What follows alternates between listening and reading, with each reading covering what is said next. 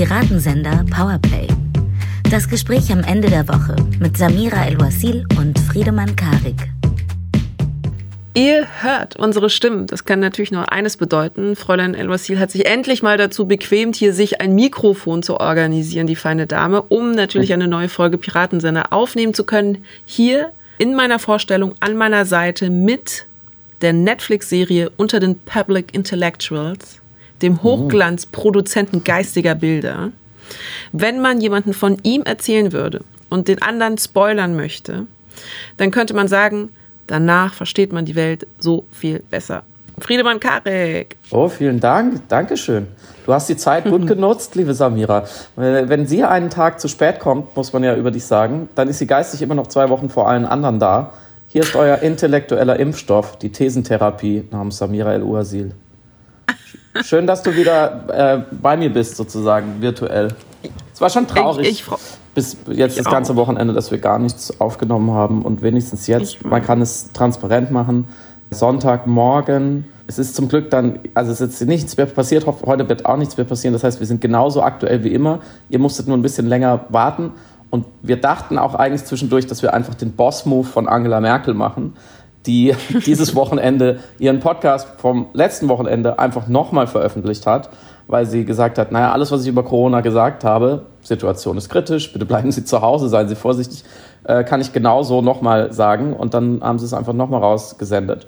Das haben wir uns dann aber auch nicht getraut. Auf dem Status sind wir noch nicht, oder Samira? Nee, das ist natürlich, also das ist wirklich ein Boss-Boss-Move. Ähm, wobei das auch ein schöner Meta-Kommentar war, eigentlich zur allgemeinen Situation. Wir haben ja, oder wir spüren auch durch diesen Kommentar, irgendwie hat sich nicht so viel verändert seit März. ist das auch dein Eindruck? Irgendwie ist auch einfach gerade äh, on repeat. Ja, definitiv Murmeltier, Murmeltiergefühle. Das Wetter wird jetzt auch wieder so ungefähr gleich, zumindest hier. ähm, und es gibt, ja, also zu Corona werden wir auf jeden Fall ähm, drei Sätze sagen, nachdem wir letzte Woche ja ungefähr vier Stunden darüber gesprochen haben. Ähm, und wir haben aber auch noch andere Themen. Es gab so ein paar Diskussionen diese Woche, wo wir beide, ich glaube, das kann man auch so erzählen, relativ rat und auch sprachlos waren und nicht immer sofort eine Haltung oder eine Meinung hatten. Deswegen kann es sein, dass heute die Denkpausen etwas länger sind und dass wir uns ein bisschen zurückhalten. Ich hoffe, ihr verzeiht uns das. Zu Corona haben wir natürlich immer starke, viele, viele starke Meinungen und wissen alles auf jeden Fall ganz genau. Wir werden aber auf jeden Fall sprechen über Seehofers äh, Rassismusstudie oder sollte ich besser sagen Schrödingers Rassismusstudie, weil es ist ja eine Rassismusstudie, die keine Studie über Rassismus bei der Polizei ist und trotzdem als eine solche von der SPD gefeiert wurde. Das müssen wir auf jeden Fall aufrollen und wir sagen euch, was ihr diese Woche unbedingt sehen und auf keinen Fall sehen dürft. Ja, so, genauso so dogmatisch vor allem. Ja, ich ja. würde es echt so e- extremisieren. Ich würde sagen, das, ist, das eine ist absolut Pflicht, ohne, ihr könnt nicht leben, ohne das gesehen zu haben. Und das andere wird eure Gehirne vergiften. ist es jetzt stark okay. genug? War der Cliffhanger jetzt stark das genug, dass alle die Folge bis zum Schluss hören? Habt ihr das, habt ihr das alle verstanden? Ja, Friedemann. Ja, okay. Let's go. Wir waren tatsächlich gestern auch ein bisschen Bier trinken zu zweit abends noch. Das, das ist etwas schwierig. Äh, das kommt noch hinzu mit äh, nötigem Abstand und draußen. Aber das Gute ist, du hast eigentlich damit einen äh, guten Startpunkt gesetzt für unsere Wahrnehmung der aktuellen Corona-Krise und vor allem der sich anbahnenden oder schon da seienden zweiten Welle, über die wir auch schon letztes Mal gesprochen hatten, nämlich wie man die Menschen anspricht. Also du hast ja jetzt quasi unsere Ankündigung mit einem starken Furchtappell abgeschlossen und mhm. den Leuten ja auch Angst gemacht, ja, wenn die das, das hier, wenn sie die falschen Sachen konsumieren, dann tun sich geistiges Gift an. Und ich habe mich jetzt im Zuge eben auch der Ansprache von Angela Merkel, die ja einfach eben, wie du eingangs auch schon richtigerweise gesagt hast, äh, einfach wiederholt hat, was sie im März gesagt hatte, wie, was genau die richtige Ansprache jetzt derzeit ist. Es ist ja so eine gewisse Ermüdung da, auch bei den Politikern, eine Wut, auch eine Genervtheit. Das Wort Eigenverantwortung wird die ganze Zeit repliziert. Es wird appelliert, dass wir jetzt selber irgendwie um uns selbst kümmern sollten in Bezug auf die Pandemie. Und gleichzeitig habe ich das Gefühl, dass es da auch so eine Art Resignation gibt. Also wenn man hört, dass irgendwie die Gesundheitsämter nicht mehr nachkommen, ist das ja auch irgendwie eine Paraphrase von, ja, wir sind jetzt gerade so überfordert und wissen jetzt auch nicht und äh, hoffen mal, dass ihr jetzt aber alle brav mitmacht. Was glaubst du, ist denn die beste kommunikative Strategie jetzt, um die Menschen zu mobilisieren, durchzuhalten, weiter dran zu bleiben, sich weiter in Regeln zu halten und selber nicht aufzugeben? Also quasi zu demobilisieren. Mhm. Noch weiter zu demobilisieren. Hm, ich weiß es natürlich nicht. Ich weiß, also ich glaube aber, es, man muss kein Druide sein, um zu beobachten, dass die bisherige Strategie, wie man sie auch immer beschreiben will, kommunikativ überhaupt nicht funktioniert.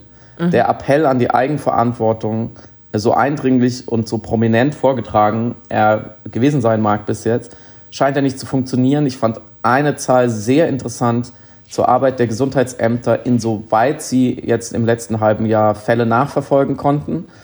Konnten sie natürlich bei weitem nicht alle, aber trotzdem natürlich eine signifikante Menge. Und von diesen Fällen, die sie nachverfolgen konnten, waren die allermeisten Ansteckungen, also in über, überwiegender Mehrheit im privaten Raum, also zu Hause, mhm. beziehungsweise auf mhm. privaten Veranstaltungen, Festen, Zusammenkünften oder wirklich in den eigenen vier Wänden. Und nicht, wie ich auch oft eher intuitiv angenommen hätte, eher im öffentlichen Raum, in Restaurants, im ÖPNV, bei eben doch Großveranstaltungen, Mittelgroßveranstaltungen und so weiter, wo Leute sozusagen unvernünftigerweise sich doch zu nahe kommen oder keine Masken tragen oder eben keine Maskenpflicht besteht wie in Restaurants. Nein, mhm. man, man muss ja daraus sozusagen ableiten, dass da, wo man nicht hingucken kann, das, was wir nicht sehen, nämlich der private Raum, und was wir auch nicht regulieren können, nur unter sehr, sehr großen Eingriffen in die Grundrechte, dass da die Leute machen, was sie wollen und sich offensichtlich hochinfektiös verhalten. Also wir, ja. so sollte man sich selber da nicht, nicht ausschließen. Das heißt, bisher sind diese Appelle an Eigenverantwortung nicht wirklich auf fruchtbaren Boden gefallen und es gibt wenig Grund zu glauben, dass sich das ändern wird. Natürlich mit steigenden Zahlen werden Leute insgesamt vernünftiger, aber ich glaube, das reicht nicht in, in dieser Art von exponentieller Kurve und Infektionsgeschehen. Und ich glaube, dass wir da ein, ein typisches sogenanntes Cultural Lag sehen. Samira, sag mir, wer hat den Begriff Cultural Lag geprägt? Du weißt sowas doch immer. Das weiß ich nicht. Das weißt du nicht sehr gut. Endlich mal was, was ich nicht weiß. Ich, ähm, die, die sogenannte Theorie der kulturellen Phasenverschiebung. Und ich spreche jetzt kurz langsamer, weil ich dann gleichzeitig nachschauen kann, dass es William Ogburn war. William Ogburn hat 1962 die Theorie der kulturellen Phasenverschiebung geprägt. Das bedeutet, dass wenn wir uns in einem dynamischen System befinden und ein, ein sozusagen ein, ein Fortschritt wie auch in ein Infektionsgeschehen besteht, dass verschiedene Gruppen der Bevölkerung, auch verschiedene Nationen zum Beispiel, in dem Fall eher so verschiedene Milieus innerhalb einer Gesellschaft, an verschiedenen Punkten einer Entwicklung sind und sozusagen, während die ersten schon wieder kapiert haben und es umgesetzt haben, ah, okay, hm, man sollte jetzt vielleicht besser zu Hause bleiben wegen Corona, hängen die anderen hinten nach. Und das heißt nicht, dass sie grundsätzlich widerspenstig sind oder dümmer oder, oder niemals an diesen Punkt kommen werden, aber es ist einfach, sie kommen zu einem anderen Zeitpunkt dahin. Und es hat manchmal auch einfach ganz banale Gründe, nicht formale Bildung oder Eigenverantwortung, das spielt sicherlich auch eine Rolle.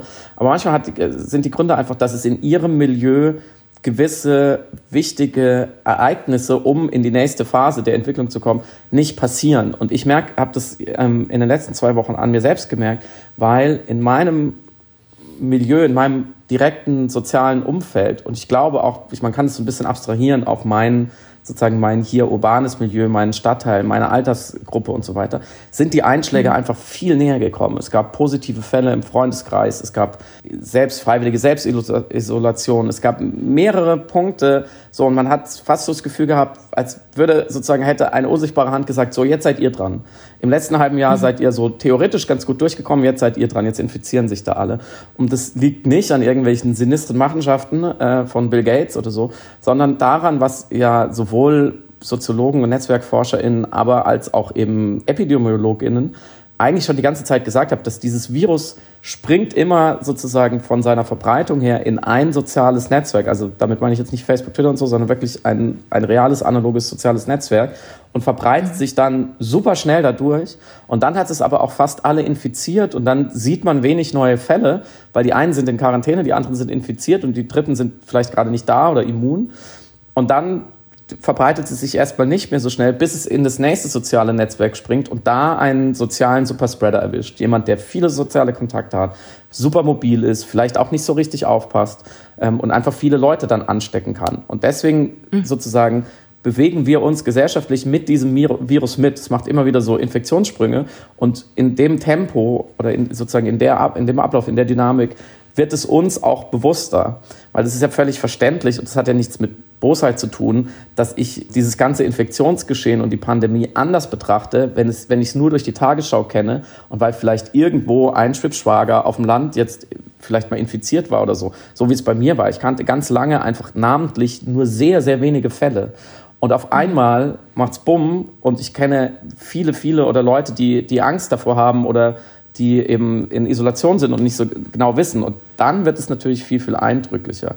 Und dass die Leute sich aber in, im Privaten anders verhalten und quasi sich alle so verhalten, als wäre in ihrem Netzwerk jetzt sozusagen das Virus akut angekommen und quasi ihr bester Freund könnte infiziert sein, auch wenn das vielleicht noch nicht ist.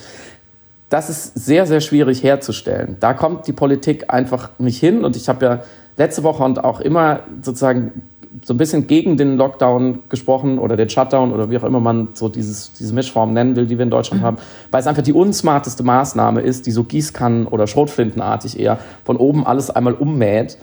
Aber das ist natürlich insofern effektiv in diese privaten Räume rein, weil einmal ganz einfach diese sozialen Netzwerke sich nicht mehr so schnell bewegen können. Die Leute treffen sich einfach nicht mehr so. Aber viel mehr noch, es sozusagen, dass die allerletzte rote Ampel ist, den Leuten zu zeigen, hey, wir können nicht in deine Wohnung kommen und sagen, du musst Lüften, Abstand halten und du darfst keine Gäste empfangen.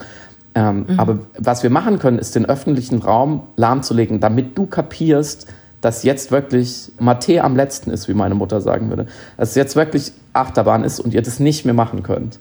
Und mhm. dass man sich da auch nicht rausdiskutieren kann.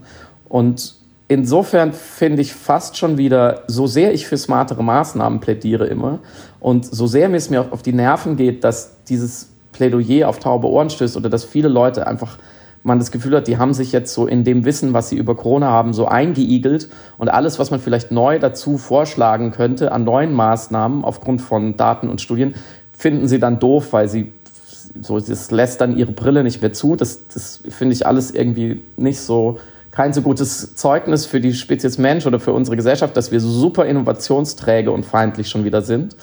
Aber ein geplanter, definierter Lockdown, wie ihn manche ähm, ExpertInnen jetzt auch vorschlagen, zum Beispiel in zwei Wochen im November, der jetzt schon angekündigt ist, auf den die Leute sich besser vorbereiten können, der ist ja sowieso, wir machen uns ja keine Illusion, äh, Illusion, es wird sowieso einer kommen, früher oder später, weil die Kurve so brutal in die Höhe geht der würde ja jetzt schon diesen psychologischen Effekt haben, dass jetzt vielleicht schon die Leute, die noch so ein bisschen lose im Cultural Lag so ganz hinten sind und sagen, ach ja, wird schon nicht so schlimm werden und es noch verdrängen und sich noch äh, großartig treffen und infizieren, dass die merken, fuck, in drei Wochen von jetzt wird das Land zwei Wochen lahmgelegt, weil ich mich mhm. nicht benehme.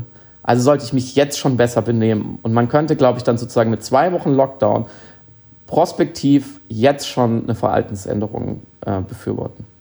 Jetzt habe ich mhm. doch ganz schön viel geredet, obwohl ich behauptet habe, ich hätte keine Ahnung. Aber so ist das bei Corona. Jeder darf. Nein, was ich besonders bemerkenswert fand äh, an dem, was du gesagt hattest, war genau dieser Punkt, dass man das Verhalten das private Verhalten nicht kontrollieren kann. Man will ne, oder der Staat sollte es ja auch nicht kontrollieren wollen müssen. Das aber im Privaten natürlich ein entscheidender Ort des Infektionsgeschehens ist. So, und da sind wir, das ist ja die Gretchenfrage schlussendlich. Also wie kriegen wir die Balance hin zwischen einer sozusagen normativen sozialen Kontrolle durch Selbstdisziplin und eben mhm. Verantwortungsbewusstsein des Individuums im privaten Raum, ohne dass der Staat sich da einmischt, aber nichtsdestotrotz Normen definiert oder Faktoren von außen festlegt, die die Leute motivieren und mobilisieren und eben daran erinnern, dass sie sich daran halten müssen, weil eben dort es ja so vital und so relevant ist. Und es gibt von, es ist schon ein super alter Text, aber den habe ich jetzt im Zuge eben der weil mich das so fasziniert hatte, diese Furchtappelle, diese Ansprachen, die ja auch so eben fast genervt, aber auch paternalistisch mit den Bürgern ja umgehen und sie auch so da ein bisschen infantilisieren. So, ja gut, dann müsst ihr, müsst ihr ja selber wissen, so ungefähr. Mhm. Äh, die Studie von Kellman 1958, der versucht hat zu erklären, wie es zu Einstellungsänderungen bei Menschen kommen kann insgesamt. Mhm. Und die Studie wurde ein paar Mal repliziert, beziehungsweise die Thesen benutzt. Zum Beispiel gibt es einen total interessanten Text, wo, äh, oder ein Sozialexperiment, wo versucht wurde, zu erforschen, wie man die Menschen mobilisieren kann, besser Müll an öffentlichen Orten mhm. äh, sorgsamer aufzuheben und nicht zu benutzen. Und er unterscheidet, also Kellman unterscheidet zwischen Compliance, Identifikation und Internalisierung. Mhm. Und die, diese, das sind drei Prozesse für ihn, die zu Einstellungsänderungen führen oder die dazu führen, dass man irgendwelche Regeln befolgt oder eben nicht befolgt oder sagt, jetzt ändere ich mein Verhalten, weil das besser ist für die Situation XY. So, und Compliance ist faszinierend, weil es ist ein, so im Deutschen würde man vielleicht übersetzen mit so äh, Erfüllung von Anforderungen, Anforderungserfüllungen, die für die Situation kurzfristig gemacht werden, weil es negativere Folgen hätte, wenn man sich jetzt nicht diesen Regeln unterordnet. Man ist aber nicht 100% davon so leidenschaftlich überzeugt, diese Regeln zu befolgen. Das ist ganz banal, zum Beispiel, wie man sich in eine Schlange stellt. Also man hat eigentlich keinen Bock, sich in eine Schlange zu stellen, aber man macht das natürlich, weil man sonst viel mehr Stress mit ja. den Mitschlangenteilnehmern bekommen würde, wenn man das nicht machen würde. Oder man arbeitet irgendwelche Tasks ab, die man blöd findet. Normalerweise, wenn man ein freier Mensch sein möchte, würde man sagen, fuck, Kapitalismus, ich mache das nicht, aber die Konsequenz, äh, keinen Job und kein Geld zu haben, wäre viel schlimmer. Also compliance-mäßig ordnest du dich diesen Regeln unter und bist aber jetzt nicht mit dem Herzen dabei. So, Identifikation ist dann zum Beispiel eben, ich identifiziere mich mit den Werten der Uni, an der ich studiere oder des, des Vereins, in dem ich bin oder so. Und da ist dann natürlich schon eine emotionale Komponente, dass du mit dem Herzen, mit dem Bauch beim Verfolgen der Regeln viel mehr dabei bist. Und Internalisierung ist natürlich dann total hundertprozentige Überzeugung. Also wenn du Dogmatiker bist oder wenn du eben religiös sozialisiert bist, hast du einfach, oder auch im Faschismus natürlich, internalisiert, dass diese Regeln zu befolgen das Richtigste ist, was du tun kannst mhm. als Mensch. Also machst es nicht wider Willen. So, und wir haben ja natürlich jetzt eine Compliance-Situation in dem Sinne, dass irgendwie operationale und mechanische Anforderungen an uns gestellt werden, so ganz banal wie ihm tragt ein Tuch vor dem Gesicht, haltet 1,5 Meter Abstand. Also gar nicht so ideologische Sachen, die aber natürlich ideologisch geprägt sind, weil sie die Umgangsformen miteinander jetzt zum Ausdruck bringen. Also wie solidarisch sind wir oder wie sehr sind wir bereit, Rücksicht aufeinander mhm. zu nehmen. Aber in der Handlung sind das ja sehr triviale Handlungen, also einfach Hände waschen, Hygiene, Ethik sozusagen haben. Und ich glaube, solange wir diesen Zustand haben, dass wir eine Hygieneethik, eine solidarisch geprägte Hygieneethik noch nicht identifikatorisch angenommen haben, werden wir natürlich weiterhin die Situation haben, dass wenn wir privat, wenn wir in einem rechtsfreien Raum uns bewegen oder uns unbeobachtet wähnen oder eben daheim in den eigenen vier Wänden, wir uns natürlich nicht an die Regeln halten, weil es einfach nur compliance-mäßig erfüllte Regeln sind, die wir machen, wenn wir Angst haben, bestraft zu werden in der U-Bahn oder weil man es halt so macht, weil man sonst geschimpft wird in der mhm. Öffentlichkeit oder so. So, und warum ich das alles erzähle, weil jede Kommunikation, die ich gerade diesbezüglich sehe, genau aber das befeuert. Ähm, dadurch, dass eben so eine Art fast moralische Aufladung ist in den politischen Ansprachen, ich möchte aber die von Merkel da rausnehmen, aber die anderen, die definieren, dass so zu handeln ja nicht richtiges Handeln ist, sondern gutes Handeln. Also quasi, dass man die lobt, die das gut machen, weil sie sich dann moralisch anständig verhalten und die abstraft, die das schlecht macht und sagt, das sind sehr schlechte, böse Menschen. Mhm. Äh, auch in der medialen Kommunikation, wir diese Dialektik gut-böse aufbauen bei etwas, was eigentlich richtig falsch sein müsste. Mhm. Und das wiederum führt dann dazu, dazu, dass wir das nach wie vor als eine Art Compliance wahrnehmen, also einfach in der öffentlichen Wahrnehmung, als Sachen, die man machen muss, weil man sonst ein böser Mensch ist, weil man sonst sanktioniert wird, wenn man es nicht macht. Mhm. Oder weil man eben als vorbildlich geht, als guter Mensch, wenn man es macht. Und das nicht unterstützt, dass man die Sachen tatsächlich, die, die äh, Verhaltensanforderungen auf eine Art verinnerlicht, dass man sich damit identifiziert, weil man von ihrer Richtigkeit überzeugt ist. Und hier aber jetzt noch die Fußnote. Ich verstehe aber auch, weil es super schwierig ist zu wissen, was denn nun richtig ist, weil natürlich manche Sachen sich sehr schnell verändert haben innerhalb von Wochen. Die Masken waren tatsächlich, äh, da gab es dann eben fast einen Paradigmenwechsel in Deutschland. Da ist es dann noch schwieriger, dann natürlich eine, wie soll ich sagen, eine Herzensidentifikation mit der Richtigkeit des äh, solidarischen Handelns einzugehen. Und das alles auch nur, ich habe es nämlich an mir selber beobachtet, ich will gar nicht so über die allgemeine öffentliche Kommunikation schimpfen, sondern in meinen eigenen Kolumnen habe ich wahrgenommen, wie ich mich an verschiedenen kommunikativen Strategien abgearbeitet habe. Also ich hatte eine Kolumne, die eher eine Suada für die Maske war und die gesagt hat, die Maske ist ein vor dem Gesicht getragenes Wappen der Zärtlichkeit und der Mitmenschlichkeit, der anlasslosen Fürsorge. Und das war wirklich ein Versuch, irgendwie das positiv aufzuwerten, das Maskentragen mhm. und daraus tatsächlich ein, eine noble, verantwortungsvolle Geste zu machen. Äh, und dann hatte ich ja wieder einen Text, wo ich dann alle Masken-Nichtträger oder alle Maskenverweigerer übelst beschimpft habe, sehr polemisch beschimpft habe. Äh, und, und gesagt hat, ihr seid wirklich total unsozial, was soll das? Und ich habe in den Kommentaren auch gespürt, also dass das nicht effektiv war. Es war, es war ein Affekttext natürlich und es war eine kleine Polemik. Äh, das ist also auch ein genre-konventionelles Ding jetzt gewesen, dass das so war, wie es war. Aber im Grunde habe ich dann nach der Veröffentlichung gemerkt, das war kein hilfreicher Text. Es war einfach nur ein, ein Rant um des Ranten Willens. Und jetzt ist die große Frage, diese Prozesse der Einstellungsveränderung, man kann sie ja nicht erzwingen und man kann Leuten auch nicht eben ihre Individualität und natürlich auch ihr Wunsch eigenständig zu handeln und dann auch ihr Protestmoment sozusagen, ihren Widerstand, den sie empfinden, wenn jemand von außen ihnen sagen möchte, du musst das jetzt machen, weil das mhm. das richtige Verhalten ist. Und deswegen bin ich da so ratlos, Friedemann, was wir jetzt eigentlich machen können, diese Hygieneethik irgendwie zu kultivieren, ohne durch Furchtappelle eine Reaktanz zu erzeugen. Also wie nimmt man Menschen an die Hand, ohne sie an die Hand zu nehmen? Ich glaube, es geht nicht. Mhm. Ich denke gerade drüber, also ich reflektiere gerade meinen Reflex, biologistisch evolutionär zu argumentieren, mhm. was ja so intellektuell immer so eine ganz bequeme Ausfahrt ist von einer Autobahn, von der man, auf der man rast und nicht weiß, wo sie hinführt und dann kommt so kommt so ein Schild rechts. Hier, evolutionär argumentieren. Und dann ist man wieder auf sicherem, langsamerem Terrain, weil man einfach den Zeit, äh, die Zeitskala so aufzoomt. Und es klingt immer gleich irgendwie klug und bedeutsam. Und ich weiß aber nicht, ob es stimmt. Ich setze also, was ich jetzt sage, so ein bisschen in Anführungszeichen. Mm, wir sind nicht von der Natur, glaube ich, grundsätzlich nicht dazu gemacht.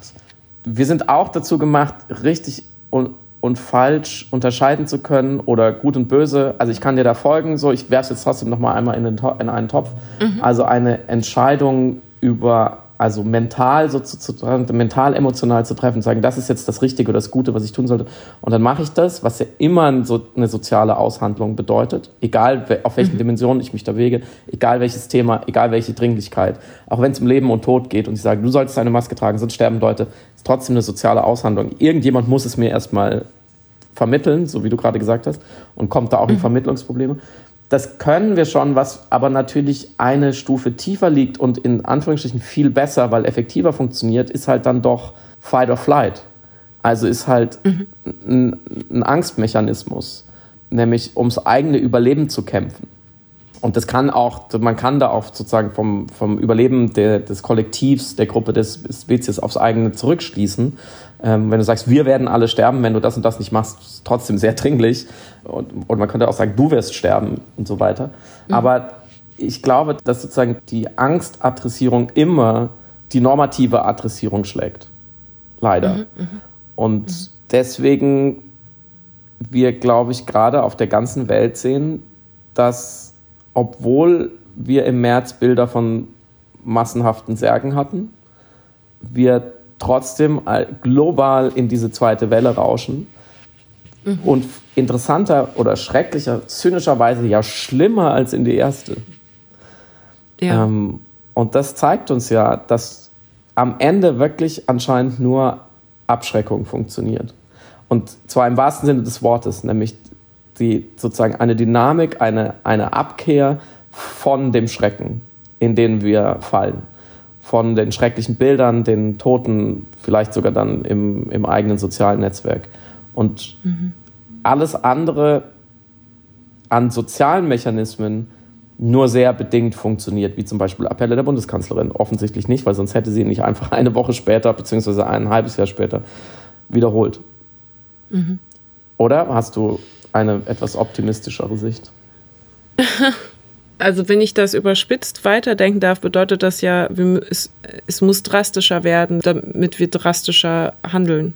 Also ja. drastisch disziplinierter handeln. Ja, ja. Und das ist, ist auch eine Tragik der Allmende natürlich, die ja. da wieder drinsteckt, damit ich sage, ich beschränke mein Privatleben freiwillig über das Maß hinaus, wie der Staat es mir einschränken kann, was nötig wäre, muss ich, den, muss ich glaube ich, aus, auch aus Angst handeln. Dass, mhm. dass das Solidarität auf gesellschaftlicher Skala funktioniert, glaube ich nicht.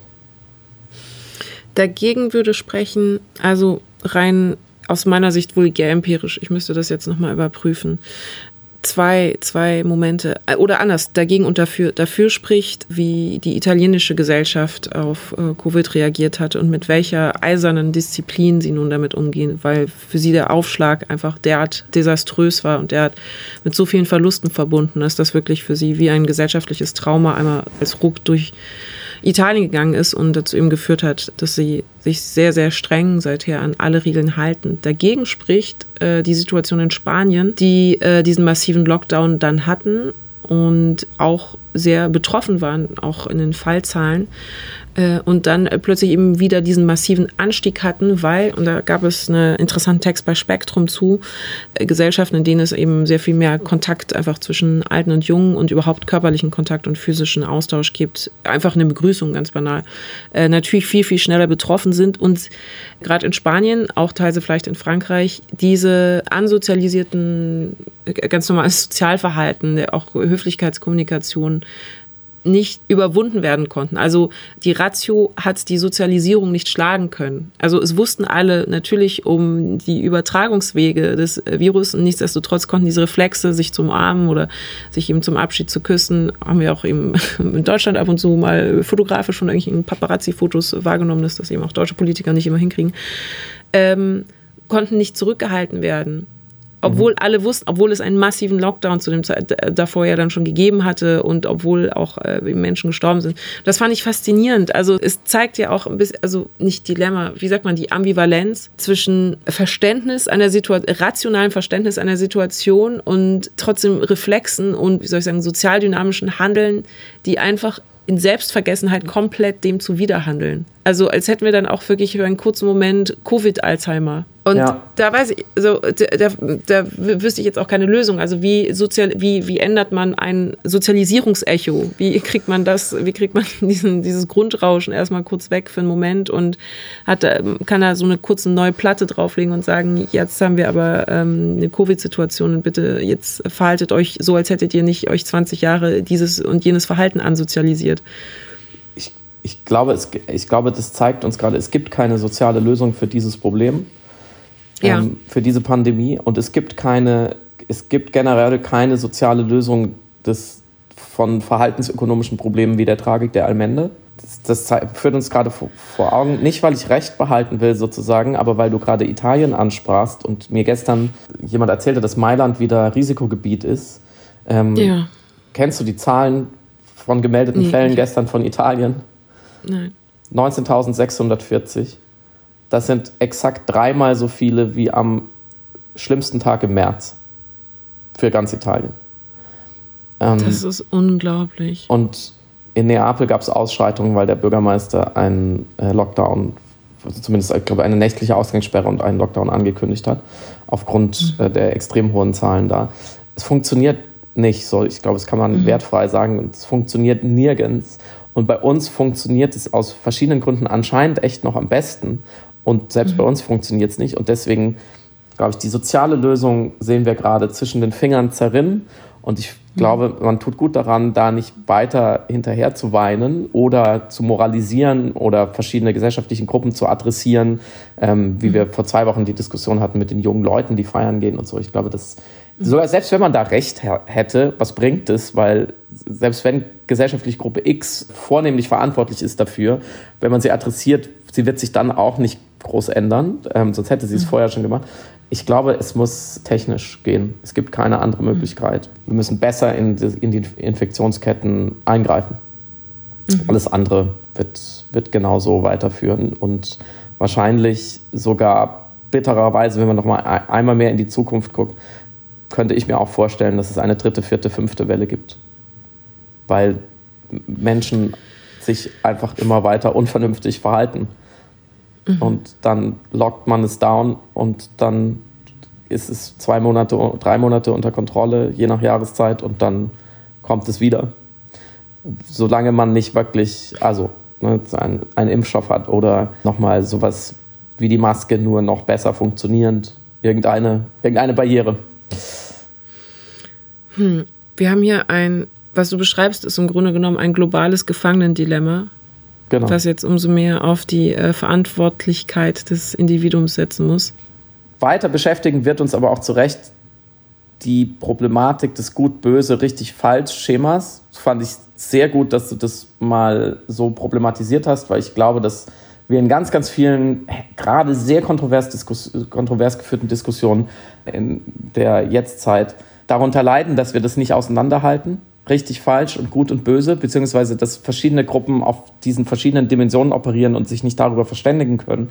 Was bei mir sofort die Assoziation war, war der Rassismusdiskurs, wo ja mhm. ähm, gerade gerade die Leute, die, also zum Beispiel Antirassismus-TrainerInnen oder Leute oder auch BPOC oder so Leute, die die sich sehr viel damit beschäftigt haben, sowohl intellektuell als ganz persönlich und deswegen sozusagen aus dem Inneren berichten und so ein bisschen eine Expertise haben, auch immer darauf versuchen hinzuweisen, dass die Zuschreibung oder die, das, das Urteil, oder Urteil ist schon wieder zu viel gesagt, aber die Feststellung, dass jemand sich rassistisch verhalten hat, keine, keine gut-böse Zuschreibung ist. Es ist keine moralische Zuschreibung, sondern eher richtig mhm. falsch, wenn ich das jetzt gerade mal so halb übersetzen mhm. darf. Man sagt, natürlich sollte man sich nicht rassistisch verhalten, aber wenn man es doch tut, dann ist man kein schlechter Mensch.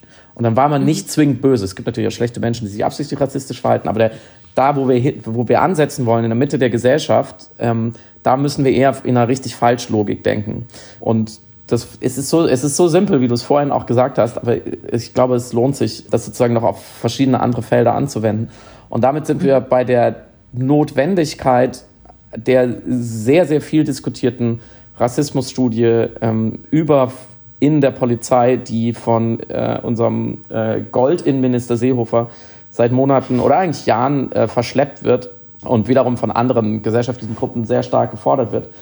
Und in die Sache ist ja ähm, nach einer wirklich, ähm, ja, nach einer Blockadetaktik, die er da gefahren hat, einer trotzigen Sturheit, wie sie nur äh, der menschliche Montag, wie du ihn mal genannt hast, äh, aufrechterhalten kann. Also einiger völligen Blindheit gegenüber dem Diskurs und den Notwendigkeiten, ist da jetzt Bewegung reingekommen. Und man dachte so für einen kurzen Moment diese Woche, dass etwas wirklich Verrücktes passiert in Deutschland, nämlich dass wir den Rassismus in der Polizei untersuchen mit einer Rassismusstudie. Nachdem wir in den letzten Wochen auch nochmal so viele ähm, rechtsextreme Chatgruppen äh, öffentlich geworden sind, dass man sich wirklich fragt, ob es bei WhatsApp jetzt eigentlich langsam so ein Hakenkreuz-Emoji geben müsste, weil das würde sich langsam lohnen, glaube ich. Und dennoch, obwohl man dachte, okay, kann es sein, dass Horst Seehofer nachgegeben hat und etwas tun wird, was er nie tun wollte, muss man zum Ende der Woche, heute ist Sonntag, sagen, für mich zynischerweise, Horst Seehofer ist der Gewinner dieser ganzen Geschichte und dieser Woche. Er hat sie alle wieder gespielt. Und zwar die deutsche Öffentlichkeit und die halbe deutsche Politik. Er hat selber eigentlich jetzt die Studie bekommen, die er immer wollte mhm. und die, ja. deren, deren Narrativ und deren Design und deren, deren Anlass und deren Innen- wie Außenwirkung er selber ähm, immer wieder schön definiert hat. Man muss sich das nochmal auf der Zunge zergehen lassen. Mit seinen Sätzen wie 99 Prozent äh, unserer PolizistInnen, Genderisierung von mir, stehen auf dem Boden des Grundgesetzes was ja dazu führt, dass man sich fragt, äh, was ist mit dem einen Prozent? Haben wir dann nicht immer noch tausende Rechtsextreme? Hat der Innenminister gerade zugegeben, dass er ein massives Problem hat. Und er sagt ja auch, die Politik steht hinter ihnen. Also steht die Politik nicht auf dem Boden des Grundgesetzes, sondern irgendwo dahinter. Das ist äh, seltsam aber, und verräterisch. Und in der Studie, die jetzt auf dem Weg ist, äh, geht es genau darum, dieses seltsame Narrativ fortzusetzen, dass eigentlich die Polizei nicht das Problem ist oder eins hat oder zumindest Teile eins hat und man es untersuchen will, sondern dass sie eigentlich das Opfer ist. In der Formulierung, und das ist tatsächlich die offizielle Version des Bundesinnenministeriums, äh, nach Vorlage einer Polizeigewerkschaft, die ähm, sozusagen da souffliert hat und gesagt hat, da, so eine Studie könnte man doch machen. Die, die Formulierung ist, welche Einsatzsituationen bringen Polizei dazu, rassistisch zu denken? Ähm, also sozusagen, ähm, also da geht es noch um viel mehr, aber das ist schon der Kern, wo es um Rassismus geht. Es geht vor allem ja um um Gewalt gegen Polizisten und Stress im, im Berufsalltag und so weiter. Schwierigkeiten und Frust im Alltag der Sicherheitsbeamten ist eine Formulierung. Aber da, wo es um Rassismus geht, ist die Formulierung, welche Einsatzsituationen bringen Polizisten dazu, rassistisch zu denken. Also von Handeln nicht die Rede, also erstmal nur denken. Äh, Rassismus ja. wird also geframed quasi als Berufskrankheit der armen PolizistInnen, die dem ausgesetzt sind, so wie äh, die, die Mehllunge bei Bäckern. Wenn man lang genug hm. in der hm. Backstube steht, hast du irgendwann Probleme mit der Lunge, weil du den Staub einatmest. Wenn du lang genug auf diesen, auf den Straßen der Republik für Ordnung sorgst, dann kommst du vielleicht nicht umhin, aufgrund gewisser Situationen und, so heißt es auch, Kontakt zu gesellschaftlichen Gruppen, Klammer auf, Migranten, Klammer zu, irgendwann dann doch als armer, armer Polizist vielleicht ein bisschen dann in der WhatsApp-Gruppe doch Heil Hitler zu schreiben. Das passiert ja dann einfach so. Ähm, das Narrativ ist klar, die Schuldigen für was auch immer in der Polizei schiefläuft, sind natürlich woanders. Und was ja noch viel schlimmer ist, abstrahiert von der Polizei und Seehofer und allem, insinuiert diese, diese Formulierung ja, es gibt gute Gründe, rassistisch zu denken. Also ja. es gibt da draußen Dinge und die, wenn ich die sehe, dann ähm, passiert es. Dann ist es auch völlig äh, normal, dass ich Vorurteile gegen bestimmte gesellschaftlichen Gruppen bei Leuten verfestigen. Und es erwähnt ja mit keinem Wort, dass die Aufgabe der Polizei als erstes mal ist, genau das nicht zu tun. Also nicht mhm. so zu denken und zu handeln. Weitere wunderbare Formulierungen aus diesem internen Papier lauten auch, Zitat, unsere Polizistinnen und Polizisten dürfen mit ihren Erfahrungen nicht alleine gelassen werden. Für, für Extremismus, Rassismus und Antisemitismus gibt es keine Toleranz. Also die Armen, die erfahren auf der Straße auch noch allerlei Dinge, wahrscheinlich noch Rassismus gegen sie selbst. Ähm, und das, das geht aber nicht. Da muss man ihnen helfen. Die geplante Studie solle daher auch untersuchen, Zitat, wie dieser Anspruch auch künftig gelebt werden kann. ähm, das, ist schon, das ist schon fast wieder lustig. Ja, jedenfalls dachte man, dass der ganze Quatsch ähm, jetzt beiseite gelegt wird und wirklich einfach und in, wie auch immer, können wir gleich noch über ein mögliches Studiendesign sprechen, ähm, wie auch immer wirklich echter Rassismus bei der Polizei untersucht wird und nicht sie zum Opfer gemacht wird. Als Olaf Scholz im WDR-Podcast Machiavelli erklärte, es wird diese Studie geben, er spricht dazu mit Seehofer jeden Tag oder jeden zweiten Tag. Er sehe aber auch die Schwierigkeit, einen Weg zu finden, dass die unglaublich große Mehrheit der Polizistinnen und Polizisten, das ist jetzt das Zitat, die gute Arbeit leiste, sich sehr anstrengen und alles richtig machen, nicht, sich nicht mitgemeint fühlen. Also auch Olaf Scholz zeichnet das Bild, dass eigentlich die arme, arme Polizei unter Generalverdacht steht und man als allererstes erstmal gucken muss, dass sich keiner auf den Stips getreten fühlt. Nachdem dann eben rauskam, dass es überhaupt gar keine Rassismusstudie ist, sondern der gleiche Quatsch, den Seehofer seit, seit Wochen und Monaten propagiert, übrigens auch eingebettet in eine größere Untersuchung zu Rassismus in der Gesellschaft äh, generell, um auch nochmal klarzumachen, dass eigentlich die Gesellschaft das Problem ist und hat und nicht die Polizei. Muss man sagen, du darfst mir gerne widersprechen als Medienkritikerin. Äh, am Ende der Woche steht, wie gesagt, Seehofer als Gewinner da. Scholz allerdings und die halbe sich selbst feiernde SPD, ehrlich gesagt wie Trottel, weil sie sich vom Seehofer mhm. haben spielen lassen. Und das auch noch erkauft wurde, diese, dieser, dieser, dieser ganze Quatsch an Studie, mit dem Umfallen von Saskia Esken und anderen bei den Staatstrojanern, ähm, das nur kurz am Rande. Ähm, Staatstrojaner sind ein schwerer Eingriff in, in die Grundrechte, dass ähm, alle 19 Verfassungsschutze, äh, Organe, die wir in Deutschland haben, jetzt Handys überwachen dürfen, Kommunikation überwachen dürfen und die IT-Anbieter auch dazu verpflichten dürfen und dann über Schadsoftware, die man entwickelt oder einkauft, eben Sicherheitslücken auszunutzen und offen zu halten, damit Handys überwacht werden können von Verdächtigen. Übrigens auch von Kindern. Die Altersgrenze wurde auch abgeschafft. Saskia Esken und die SPD waren immer seit Jahren dagegen, sind jetzt umgefallen, tragen diese Lösung mit, die wirklich enorme, eine enorme Ausweitung von der Befugnisse von äh, Sicherheitsbehörden ist, die selber vielleicht im Verdacht stehen, äh, nach rechts nicht so richtig sich abzugrenzen, ähm, wie man immer sieht. Ähm, und dass die SPD nicht äh, unter der Hand sozusagen als Deal ausgehandelt hat gegen diese in Anführungszeichen Rassismusstudie, sondern das sogar noch offensiv so verkauft und sagt, naja, wir mussten was geben, wir haben was gekriegt, wir haben diese Rassismusstudie gekriegt, die, die große Seehofer-Studie und haben dafür die Staatstrojaner zugelassen. Das macht es alles noch viel, viel schlimmer. Sag mir, warum man nicht verzweifeln soll, Samira. Ich, na, man muss verzweifeln, weil erstmal, äh, wie du es ja wundervoll nachgezeichnet hast, diese Täter-Opfer-Umkehr jetzt zu Beginn gleich zeigt ja wirklich die ganze Not, warum dieser Test so notwendig ist. Also allein der Vorschlag, den Test so zu gestalten, wie er gestaltet worden ist, ist der beste Beleg dafür, dass es eigentlich eine echte Rassismusstudie brauchen würde. Weil genau das zeigt, wie viele blinde Flecken vorhanden sind. Und du hattest ja schon äh, angedeutet, ob man über Studiendesigns nachdenken kann. Also so auf jeden Fall nicht. Aber ich finde ja, und du hast ihn ja auch mal, äh, glaube ich, gemacht, wenn ich das richtig erinnere, den Implicit Association Test, mhm. den von Howard, der deine versteckten Vorurteile misst, dadurch, dass du Bilder gezeigt bekommst von Menschen und dann sind da zum Beispiel Begriffe wie kriminell oder tot und je nachdem, wie schnell mhm. du eine Assoziation eben herbeiklickst oder nicht, können versteckte Vorurteile gemessen werden. So. Und das ist zum Beispiel ein sehr effizienter Test, weil er nicht über die Selbstbefragung läuft, erstens. Also fragt, oh, äh, haben Sie was gegen Ausländer? Ja, nein, vielleicht. Äh, was komplett äh, nutzlos ist, eben um versteckte Vorurteile zu messen, weil es ja eben nicht darum geht, irgendwie Menschen eines sozusagen eines Gesinnungsrassismus, eines aktiven, ja. mit Ku Klux Klan Kappe geschmückten Rassismus zu überführen, sondern ja, das machen die nämlich auch schon selber in ihren WhatsApp-Gruppen, die regelmäßig Das machen die, werden. genau, die, das machen die ja da schon sehr erfolgreich.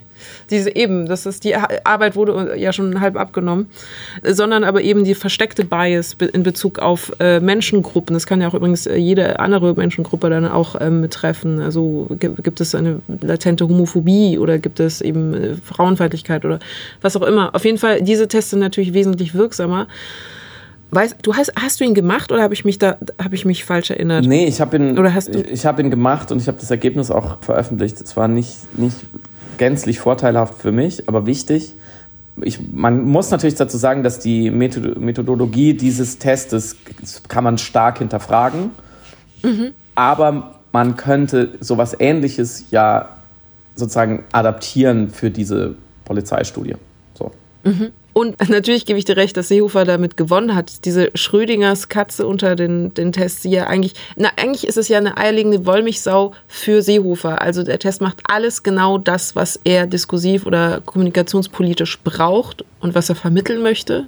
Ja, also wie schlecht die Polizisten behandelt werden und dass die Ausländer ja schuld sind am Rassismus, äh, am latenten Rassismus von Polizisten.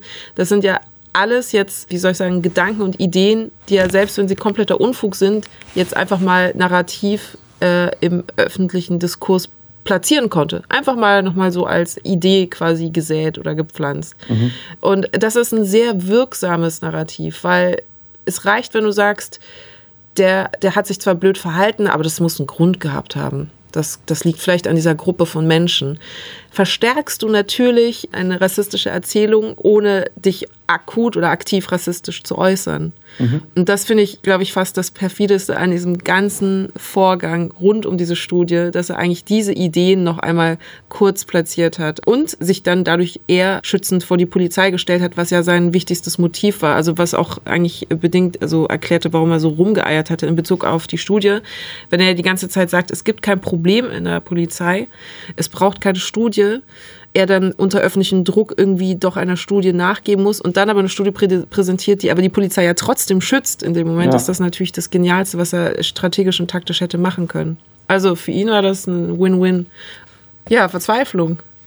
Ich, ich versuche sie produktiv umzusetzen. Wenn du Innenministerin, wenn du jetzt schon Innenministerin wärst, ich bin mir sicher, ja. dass, dass du dieses Amt oder ein vergleichbares eines Tages bekleiden wirst welche Studie würdest du veranlassen? Denn natürlich ist jetzt sozusagen, man kann jetzt die einfachste, banalste Kritik an dem Vorhaben überhaupt, Rassismus in der Polizei per Studie zu untersuchen, ist ja, naja, das werden sie ja eh nicht zugeben. Da legst du den Fragebogen hin und fragst so ungefähr, sind sie rassistisch? Und dann kreuzen alle Nein an bis halt auf das eine Prozent. Die sagen halt ja. Mhm. Ähm, und dann ist der Käse gegessen. So. Und das stimmt natürlich nicht, weil man natürlich in der empirischen Sozialforschung schon eine Methodik hat, um auch sozusagen ähm, an der sozialen Erwünschtheit in, in Antworten vorbeizukommen, ähm, weil man natürlich mit eher assoziativen Tests, wie du angesprochen hast, arbeiten kann. Ähm, aber die Frage ist dennoch trotzdem, was würde man denn im besten Falle wollen? Also wir, wir haben jetzt besprochen, was wir, was wir nicht wollen, was völlig sinnlos ist und auch keine verwertbaren Ergebnisse bringen wird, außer im Endeffekt einer Generalamnesie des ganzen Apparats. Aber was wäre denn wirklich interessant?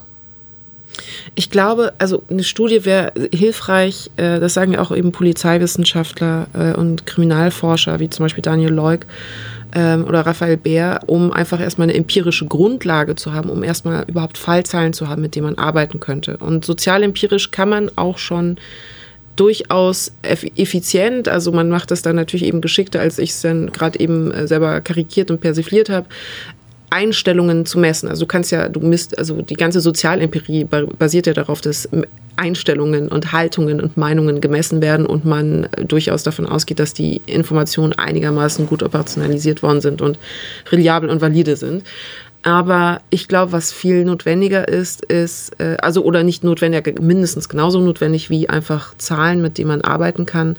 Grundsätzlich für alle Polizisten Antirassismus-Training. Ganz, ganz banal. Ähm, für alle, also ohne dass überhaupt jetzt vorher abgefragt worden ist, weil jeder, wenn wir, du hast es ja eingangs erwähnt, davon ausgehen, dass wir sowieso grundsätzlich strukturell bedingt, sowohl gesamtgesellschaftlich, weil wir eine weiße Mehrheitsgesellschaft sind, als auch strukturell bedingt aufgrund der Zusammenstellung, darüber haben wir auch voll viel schon gesprochen im Podcast, der Polizei als hierarchisch aufgebaute Struktur, die eben auch bestimmte Haltungen und Meinungen mehr anzieht als andere und einen gewissen Autoritarismus pflegt, dass dort jeder Einzelne einfach ein sehr ausgiebiges Antirassismus-Training bekommen würde, was jetzt ja nicht der Fall ist, äh, und eine Sensibilität generiert, dann wäre zum Beispiel das, was wir unterschwellig als Racial Profiling unterstellen, dass das vorhanden ist. Also ich sage das Wort unterstellen übrigens sehr bewusst, weil es eben ja offiziell verboten ist und man eben sagt, die deutsche Polizei macht kein Racial Profiling, aber eben jeder äh, BPOC dir das Gegenteil sagen kann,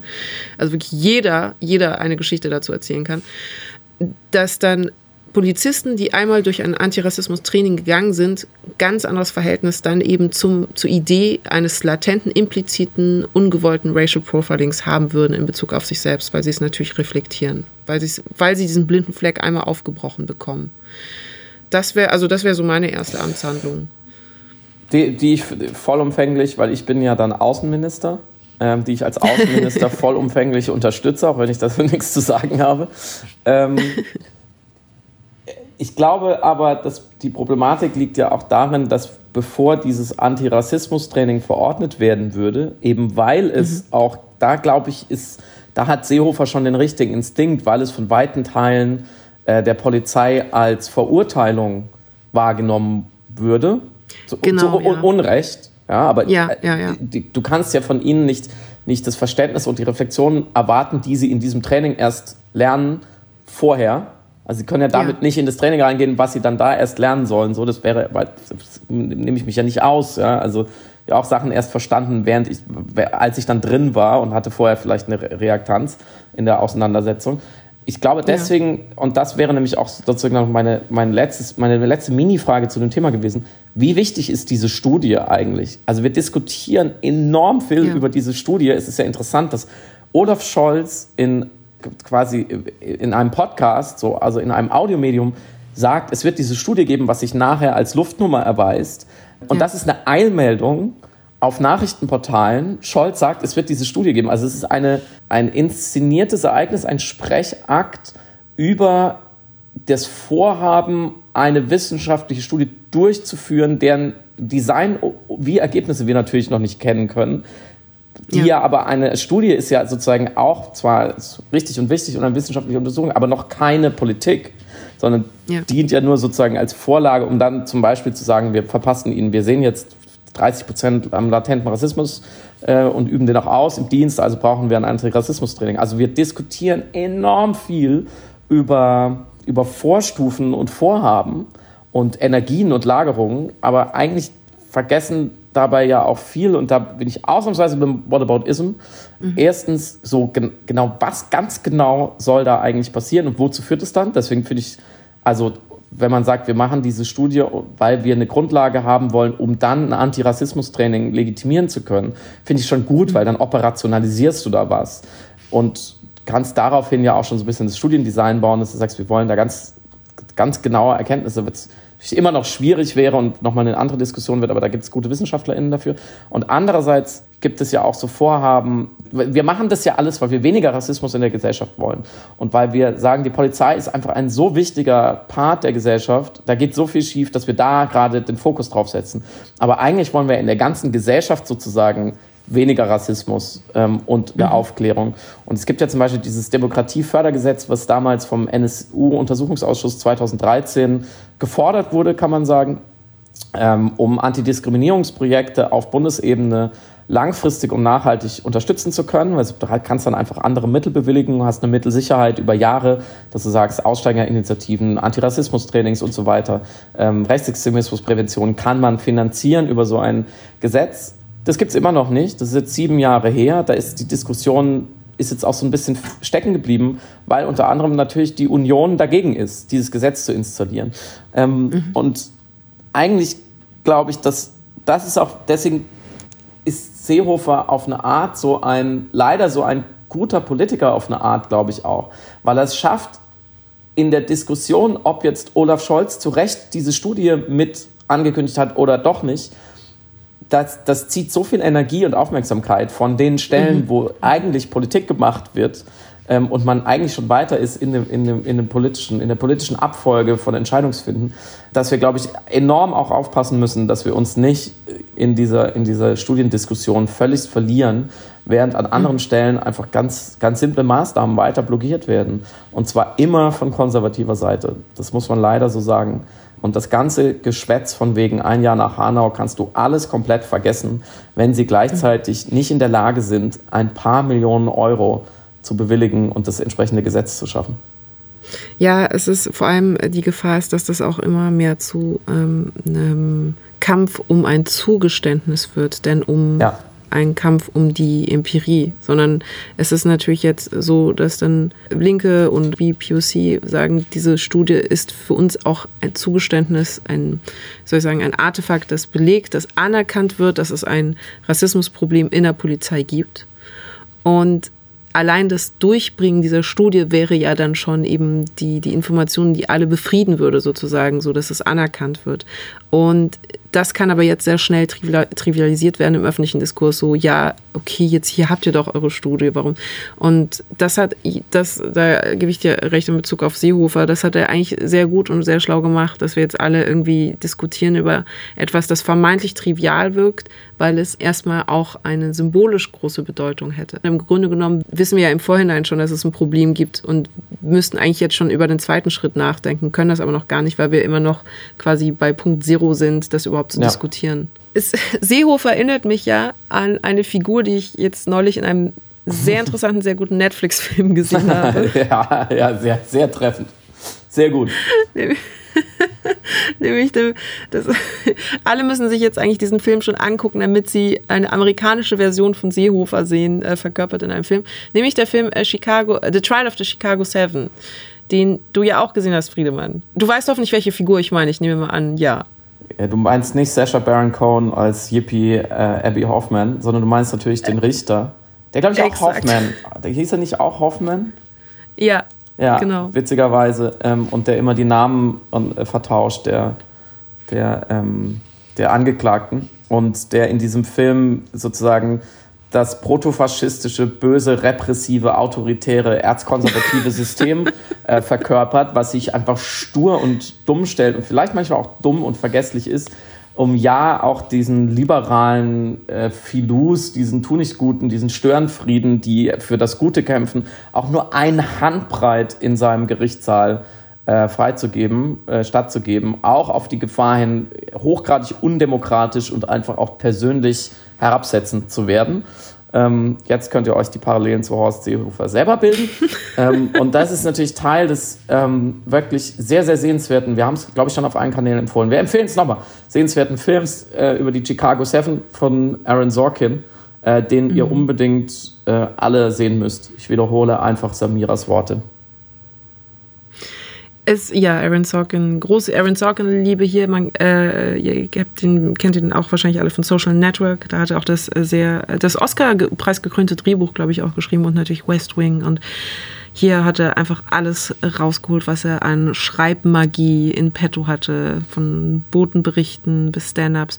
Und ähm, mein Lieblings, ähm, ich glaube, eines meiner Lieblingsaspekte des Films war die Performance und das Spiel von Sasha Baron Cohen. Und das führt mich zum absoluten No-Watch, äh, nämlich äh, der nächste Teil der, des Borat Mockumentaries, wo ich Sasha Baron Cohen leider überhaupt nicht mochte. Ich fand, das ist einfach der Witz ein zweites Mal neu erzählt, aber sehr schlecht gealtert. Früher, den ersten Teil fanden wir natürlich alle total witzig und subversiv und eine interessante Dekonstruktion. Jetzt sehe ich nur inszenierte Momente und die paar ehrlichen Momente sind aus einfach größtmöglicher Grenzüberschreitung um der Provokation willen entstanden. Jetzt, jetzt, wisst ihr genau, was zu tun ist für diese Woche, beziehungsweise was nicht zu tun ist. Darüber hinaus natürlich Maske tragen, Abstand halten, lieb zueinander sein.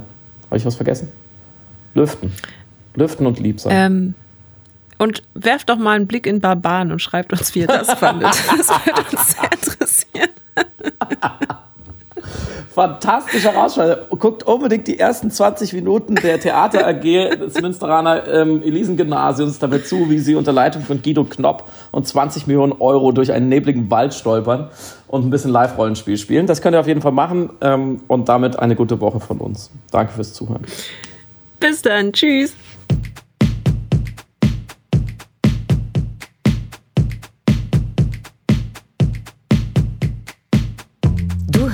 Piratensender Powerplay. Das Gespräch am Ende der Woche mit Samira El-Wasil und Friedemann Karik. Piratensender Powerplay ist eine Produktion von Powerplay Productions in Kooperation mit Yin Yang, der unsichtbaren Yogamatte für den diskreten Yogi. Du willst Yin Yang zwei Wochen kostenlos testen? Abonniere diesen Podcast überall und gewinne